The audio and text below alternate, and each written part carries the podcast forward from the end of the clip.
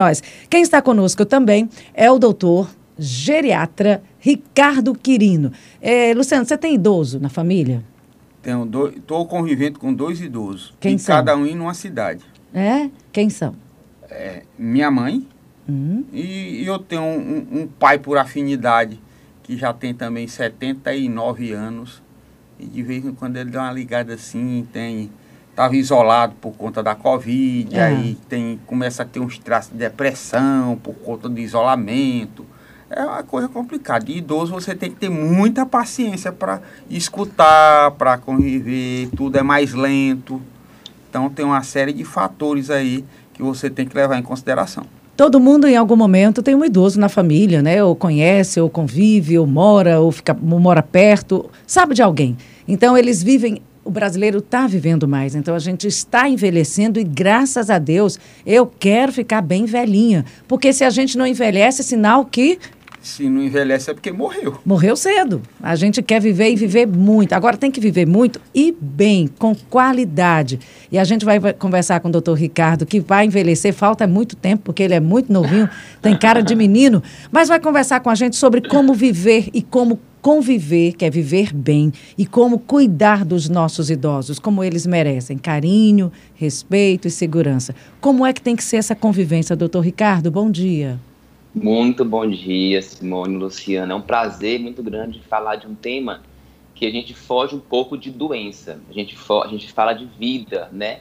E eu sempre digo para todo, para onde eu vou, que o idoso é aquele jovem que deu certo, não é verdade? Jovem que deu certo. Então, se cuidou, se preservou e a gente começa a envelhecer aos 30 anos, viu, Simone e Luciano? Aos 30. Então, a hora de se cuidar, ó, é Então- agora, então pra já tô conseguir idoso. ter O Luciano já está para lá, mais para lá do que para cá. Então a gente envelhece aos 30, começa assim a- o start. E quando Eu chega os digo assim, 60? Uma média que a gente faz justamente do organismo de, de formação, de quebra, aos 30 anos é o pico máximo que isso acontece, com a média. A partir daí, nosso organismo começa a envelhecer, né? A balança fica mais negativa. Por isso que eu sempre insisto, falar de saúde, falar de envelhecimento, falar de vida, é falar do básico, é atividade física, é se cuidar, né? É dar atenção ao seu organismo, não tem fórmula, viu, Simone? É atividade física, tentar aliviar o estresse e longevidade, pra, inclusive também preservar o sono. Enfim, para a gente conseguir chegar aos 60 anos, muito bem. Agora, doutor Ricardo, o... Pode falar. ah, desculpe eu ter, ter interrompido. É, o senhor falou aí da preservação da- do, do exercício físico, deve ter alimentação também, né? Mas atualmente muita gente está fazendo uso de alguns produtos. É, é colágeno, é reposição. Aí ah, é porque tem que tomar o hormônio, não sei o quê, tem que. é, é, um é para o cabelo, o outro é para as articulações. Esse tipo de coisa dá certo mesmo, funciona. Eu já vou, quando o senhor falou que a gente começa a envelhecer a partir dos 30, eu vou- já vou ter que chamar a Simone de minha velha. Pode chamar, filho. Pode chamar. Oxe, eu estou mais para lá do que para cá e é muito. É. Vocês já viram uma reportagem que saiu no- nos memes do WhatsApp de 1904, dizendo que ônibus atropela, atropela velhinha de 42 anos. Então, em 1904, 42 anos era ser velhinho. Ou seja, a gente está vivendo bem mais. Hoje em dia, para quem não sabe, inclusive, 60 anos é o marco de idoso. Ah, perguntar, quem é idoso no, no Brasil? Aquele paciente que tem, aquela, aquela pessoa que tem 60 anos. Europa, alguns países da Europa, 65 anos é a idade que se considera idoso. Aqui no Brasil, 60. Mas, evidentemente, a idade cronológica não quer dizer como que ele é funcional, na é verdade? A gente vê para as pessoas de 70 anos que parece, parece que tem 40. E uns de 45 todo entravado, né? Que parece que tem 70 anos. Pois agora vamos É. determinar o que, que é um idoso. Não é a idade. O que, que é idoso? O que caracteriza um idoso? Exatamente. Cronologicamente, 60 anos. E eu vou já responder. Estou fazendo isso para poder responder o Luciano. E na geriatria especificamente, eu avalio o idoso, Simone, como ele é funcional. Quanto que ele tem de autonomia. Quanto que ele é capaz de decidir, de fazer as coisas sozinhos. Quanto que ele é independente e funcional, entendeu? Então, isso para mim é o meu idoso. Eu avalio no consultório, num ba- num bate-papo, se ele consegue, por exemplo, ir ao banco, se ele consegue controlar o dinheiro dele, os medicamentos.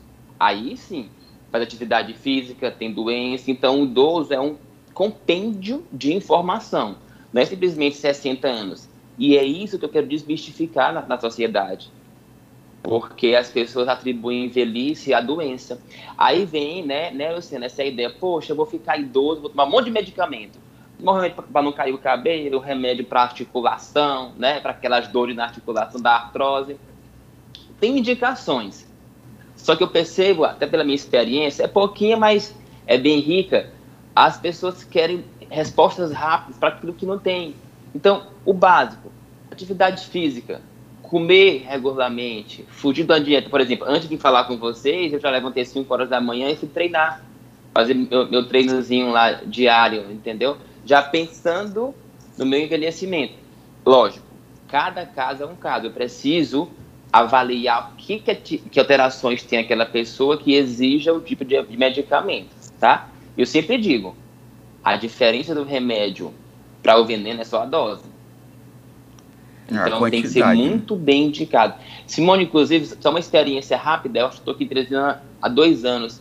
Eu acho que eu mais tirei remédio do que prescrevi. Sabia, Luciano? Eu mais tirei remédio dos meus idosos do que prescrevi. Que bom. E o senhor substitui por... pelo quê, doutor Ricardo? Por um remédio que não tem contraindicação, remédio que não tem é, efeito colateral, atividade física.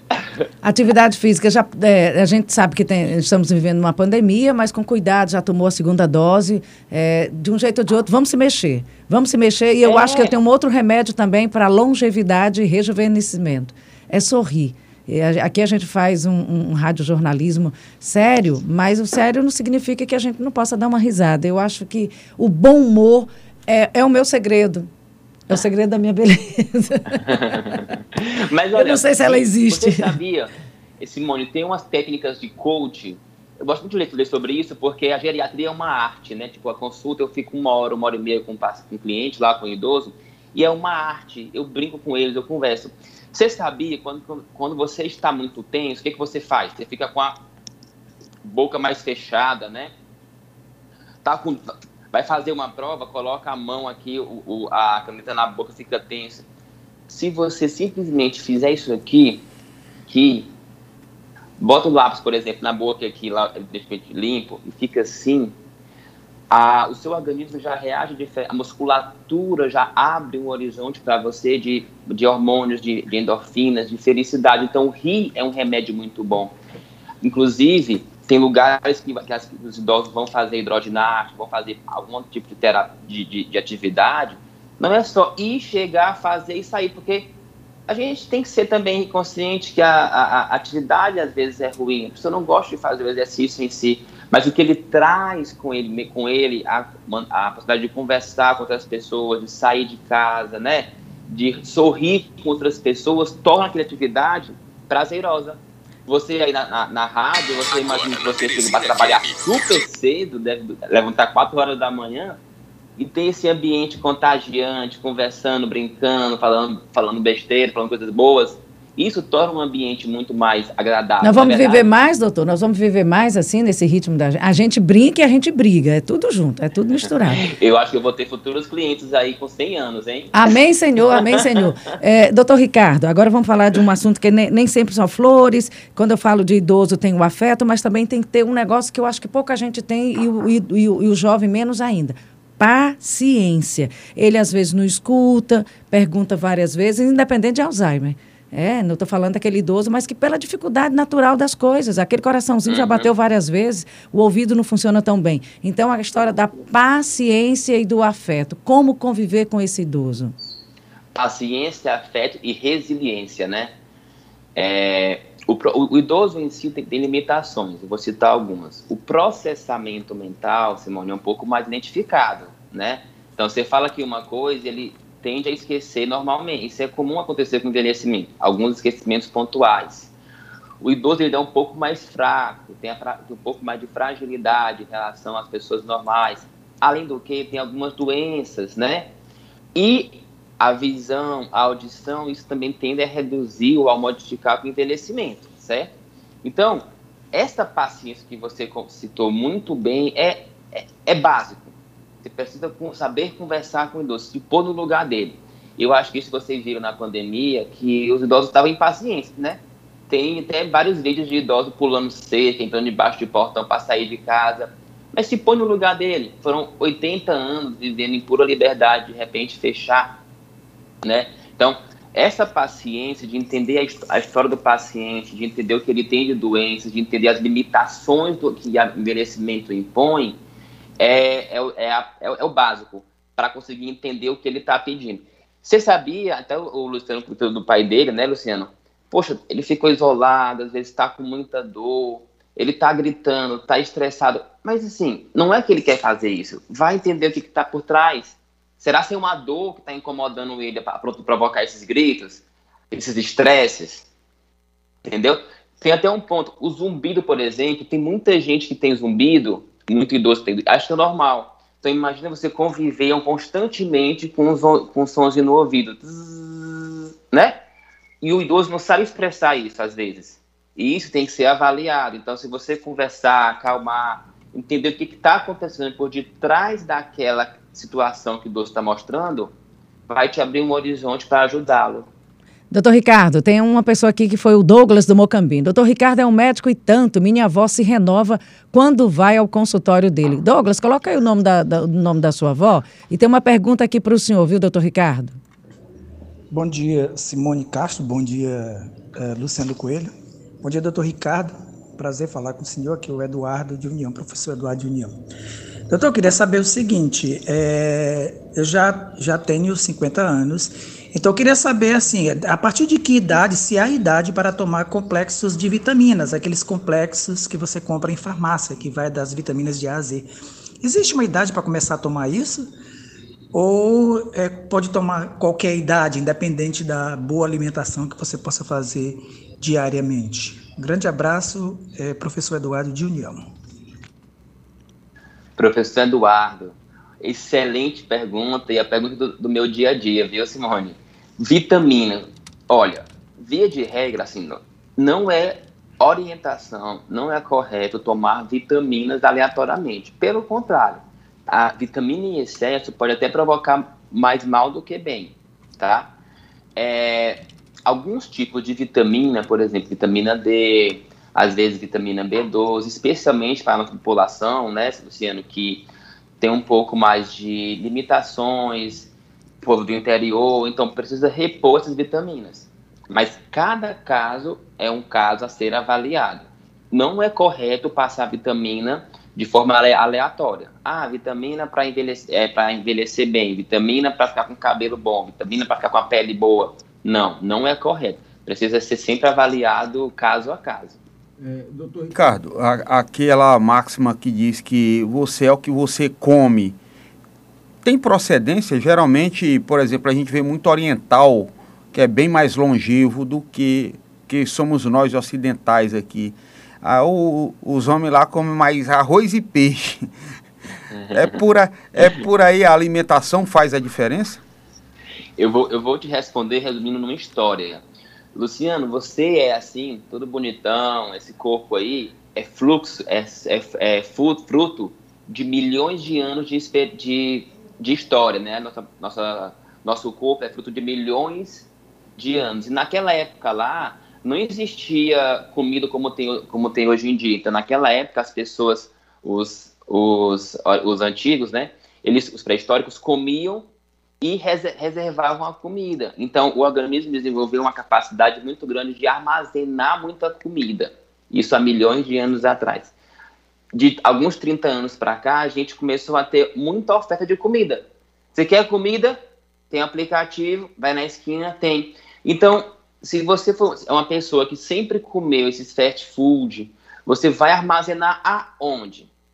Para você ter uma ideia, um hambúrguer que você come equivale praticamente a você correr, correndo até alto e voltar, por exemplo. Caminhar até Repita aí voltar, de novo, doutor Ricardo, como é? Um hambúrguer, eu tenho que correr em altos e voltar. Se você, por exemplo, comer um ou dois hambúrgueres, é um, é um gasto calórico praticamente como você ir quase em altos, por exemplo. Você faz isso? Eu só como, eu correr no corro. E eu desafio vocês uma coisa. Os telefones celulares hoje, eles têm um aplicativozinho que marca seus passos. Vocês já viram esse aplicativo? Pronto. O mínimo que temos que dar para corresponder a meia hora de caminhada são 8 mil passos. Eu desafio vocês a vir de vocês aí, eu acho que não vai dar nem 2 mil. Esses 2 mil tem é quanto tempo por 2 mil, doutor? 8 mil em 24 horas.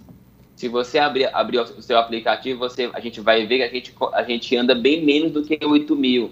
Isso, isso, para ter uma caminhada de meia hora, por exemplo, para corresponder o gasto calórico de uma caminhada de meia hora, por exemplo, que é o mínimo que precisaríamos durante o dia. Antes, antes do, do advento do controle remoto, talvez até sim, mas agora com tudo a gente aperta o controle, aperta o controle, não levanta mais para nada, é só o controle. Alexa, acende a luz. Alexa, liga isso. A Alexa também é culpada. Tem uma pergunta aqui do, do Marco Aurélio. Olá, Simone. Olá, olá, Luciano. Uma pergunta aí para o entrevistado. É a questão, por exemplo, na minha casa, a minha mãe tem 71 anos. Mas eu vejo que ela anda muito ranzinza, ela anda brigando muito, discutindo com qualquer coisa. Nem sempre gosta de ter é, ser contrariada na questão de, do, do momento do dia a dia, do estresse do dia a dia. E isso acarreta muito na saúde dela. É, o que fazer para a gente evitar esse estresse dela, para evitar esse tipo de briga, essas discussões desnecessárias, onde ela briga por tudo, essas coisas. Isso faz parte da, do, do, da velhice, da idade. Existe uma forma de evitar isso aí. O que fazer? Qual é o sentido que a gente poderia fazer para amenizar? Isso sem falar que ela tem um vício muito grande, que é o fumo, né? E do, do, dos problemas do dia a dia ela se estressa muito aí a gente e, e, eu sou uma das pessoas que mais tento procurar agradar ela brincar com ela fazer alguma molecagem alguma brincadeira alguma palhaçada que às vezes ela alegra mas tem hora que ela se zanga com essas coisas então o que fazer para a gente tentar amenizar essa situação eu dei uma cortadinha aí, tá, Marco, para a gente ter logo a resposta. Ela disse que ela, ela, ele disse que ela toma muita medicação. Seria o caso disso também? Uhum. O nome dela é Dona Helena. Dona Helena. Olha, Dona Helena pode ser fruto indireto da Covid, sabe? A gente, esse um ano que as pessoas ficaram, um ano e meio que ficaram presas, muitos idosos é, abriram ansiedade, pânico, inclusive estou pegando muito paciente que está abrindo síndrome demencial, né? Demência. E o, esse comportamento vem secundário a esse momento de estresse que eles estão vivendo, de ficar preso em casa, de não poder, de ter uma cisão na, no estilo de vida dela de, de liberdade. Para esses casos, evidentemente, tem que ter uma avaliação, porque a cognição e o comportamento eles estão relacionados, né? E por isso tem que ter uma avaliação, mas acima de tudo é não contrariá-la. Não contrariar, não contrariá-la, não ir de frente, porque imagine, ela é uma pessoa de 80, eu não, eu não me lembro a idade dela, mas 80 e poucos anos. E, e, a maneira como você conversa, às vezes pode gerar como se fosse uma afronta para ela. Então, a, a, a, tentar entender o que, que ela quer. Ela quer voltar à rotina dela, ela quer ver alguma, algum familiar próximo, ela quer ter, voltar algum tipo de coisa que ela fazia antes, ou ela está abrindo um quadro depressivo, por exemplo, ou demencial. Aí isso exige uma avaliação um pouco mais, mais sutil, né?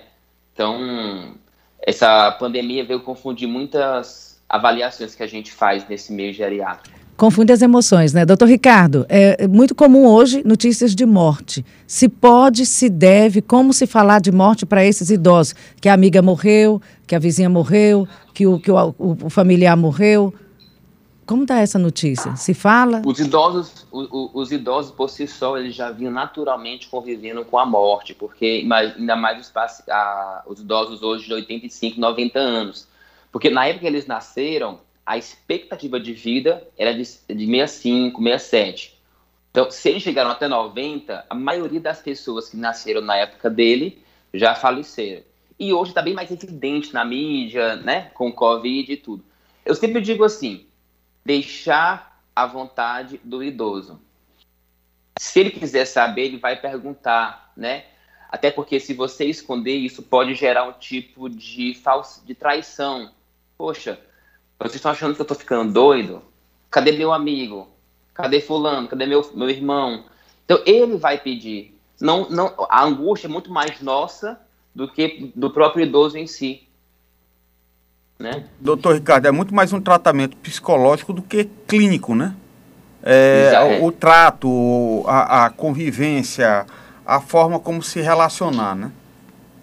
Exatamente isso. Eu, eu, tô, eu adoro esse tipo de entrevista porque vira um bate-papo bem legal de troca de experiências. Na verdade, o falar de idoso é falar de pontos individuais. É por isso que, na, que eu costumo fazer um consultório voltado para o bate-papo, porque é nesse bate-papo a gente consegue entender os meandros que aquele idoso está precisando, né? Tá, tá sentindo, como você falou. Cada um, cada caso é um caso diferente. Tem uma, tem uma fala aqui do Marçal. Doutor Ricardo, bom dia. O que mais destrói o idoso é o hormônico DHT, na mulherada passa a cair o cabelo e nos homens mijar gotejando. Ele é uma tragédia para o ser humano. Simone, olha meu, meu áudio aí que eu mandei para você. Outro áudio além desse? Ele tem outro áudio? Não, não. Então, eu, eu olho depois, porque já chegou antes da entrevista, não deve ser sobre o assunto. Ah, eu acho que ele quis, quis, quis comentar sobre o hormônio masculino, né? A testosterona. Na mulher, os hormônios femininos, FSH, LH, eles passam a desregular um pouco antes, 52, 50 anos, que é a famosa, o que, é, Simone? A famosa menopausa. A maior pausa. a maior pausa. Que é um, para muitos, um desastre, mas faz parte do ciclo da, do ciclo da mulher e isso é algo fisiológico. No homem, não. A desregulação ela ocorre um pouco mais para frente, né? A andropausa, mas é bem mais para frente, 60, 70 anos. Não quer dizer que isso necessite de reposição hormonal no caso do homem, não. Também tem que ser avaliado, também é algo fisiológico. Na mulher é diferente. O, a reposição hormonal, às vezes, é uma solução até para melhorar aqueles fogastos, aquele calor, a irritabilidade, né? não, quer, não quer ver nem o esposo mais perto. Eu, eu até brinco lá faço uma terapia de casal, porque na verdade não é que ela está com raiva do esposo, que ela está estressada. Isso é fisiológico e vai passar, né? Algumas demoram, exige, exige um pouco mais de cuidado com medicamento, outros realmente vai passar. Doutor Ricardo, nossa entrevista está se caminhando para o final. O que, que o senhor diria para quem está nos ouvindo agora? Filhos, maridos, os próprios idosos que estão nos ouvindo. A gente é bastante ouvido, tem uma audiência muito boa, graças a Deus. O que falar dessa fase da vida que é a, a, a, a fase, a maior, o adulto maior, que eu não gosto de falar, né? ou a melhor idade. Essa parte depois dos 60. Eu vou dar uma, uma mensagem para todos, para todos, na verdade. Eu sempre digo que o envelhecimento, para você chegar lá, você tem que começar a se cuidar a partir de agora, tá? Envelhecimento é uma fase que você vai colher os frutos da sua vida. Então, eu preciso desmistificar essa, essa prioridade. Na verdade, é uma idade que você vai, vai transmitir experiência, vai transmitir é, sinais de sucesso da sua vida. E para os nossos idosos, nunca é tarde para nunca é tarde para iniciar a se cuidar. Eu sempre posto na rede social justamente saúde e vida. Falar de velhice, falar de terceira idade é falar de saúde, é falar de vida. Então se cuidem. O Covid vai passar, está passando, e a gente tem que sobreviver a isso para voltar a ter esses bate-papos, se socializar melhor com todos e a gente fazer valer a vida, porque nossa única certeza é que somos finitos aqui na Terra e o que fica nosso são as lembranças as boas lembranças. Doutor Ricardo, muito obrigada. Conversamos. Você queria fazer mais uma pergunta, Luciano? Não, eu só fazer um comentário que hoje a pessoa não procura fazer, não é conviver com a velhice, ele procura a foto da juventude, né? Quando ele está numa certa idade, ele está querendo buscar formas de voltar a Voltar o reloginho, antes, né? né? voltar Mas, o reloginho. Mas eu acho que tem que... Agradecer ao doutor Ricardo, desejar um bom final de semana, saúde. Ele, com esse cara de bebê, eu não sei qual a idade que ele está ainda, porque ele está em berbe, né? Não, mas então... doutor, já, o doutor já está naquela fase de se cuidar. eu, eu, tirei minha, eu tirei minha barba, eu tirei, tirei uma barba para poder parecer mais velho. Quando eu tirei minha barba, os pacientes não me reconheceram. Eu quero aquele doutor barbudo, cadê ele? Não, sou eu. doutor Ricardo Quirino, médico pediatra, falou com a gente um pouquinho sobre como cuidar. E como, mais do que Geriatra. isso? Geriatra. Geriatra. Como conviver bem Você com os nossos idosos. É, não sei, eu acho pediatra. Que... Mas sabia que, é, que é, é, o, é, é o pediatra o do idoso, O idoso é o, uma criança grande, né? É. o, o, geri, o idoso é uma criança grande, vem acompanhado, a dose de medicamento é menor, né?